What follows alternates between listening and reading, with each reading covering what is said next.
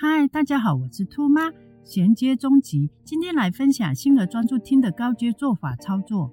借鉴兔妈当年做法，如图所示，把台面分为两边，在妈妈的一边准备摆放一个小碟装叉，一个小碟装钢圈，一个小碟装莲子，然后孩童的另一边位置一样也摆上与妈妈相同的碟，中间摆放一块鸽子板，目的是不让孩童看到。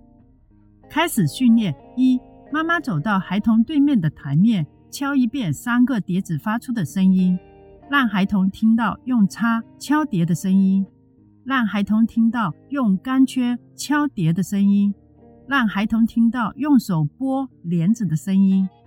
妈妈先彩排以上声音一遍。二、当孩童看到也听到家长示范的三个动作，接下来家长搁着纸板做示范。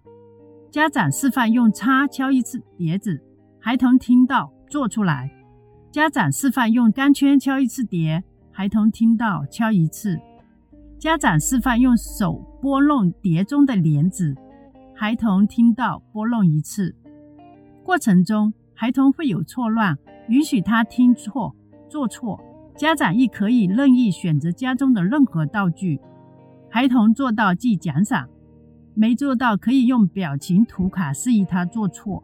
能力好的孩童，口头沟通奖赏，或者直接说错误及重新做一次都可以。家长自行调整训练的元素。此外，家长亦可以以强项视觉、肢体来制定孩童的训练图卡，例如有站起来、举手、拍手、坐下来、给、亲吻、指、击掌、拜拜等等。强项，家长口头说，孩童即做到；视觉，家长举图卡，孩童看到能够做到；肢体，家长举图卡，孩童看到但不会做，需要家长从旁协助才能做到。家长可以因应自家孩童的情况来做训练。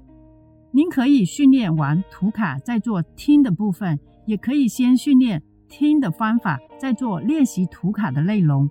谱系孩童的发展不同，所以所出现的问题也就不一致。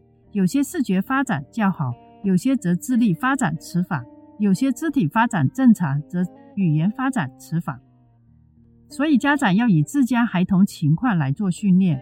若以上资讯对您及孩童有帮助的话，敬请订阅、按赞、分享，让更多有需要家长学习训练孩童专注听的方法。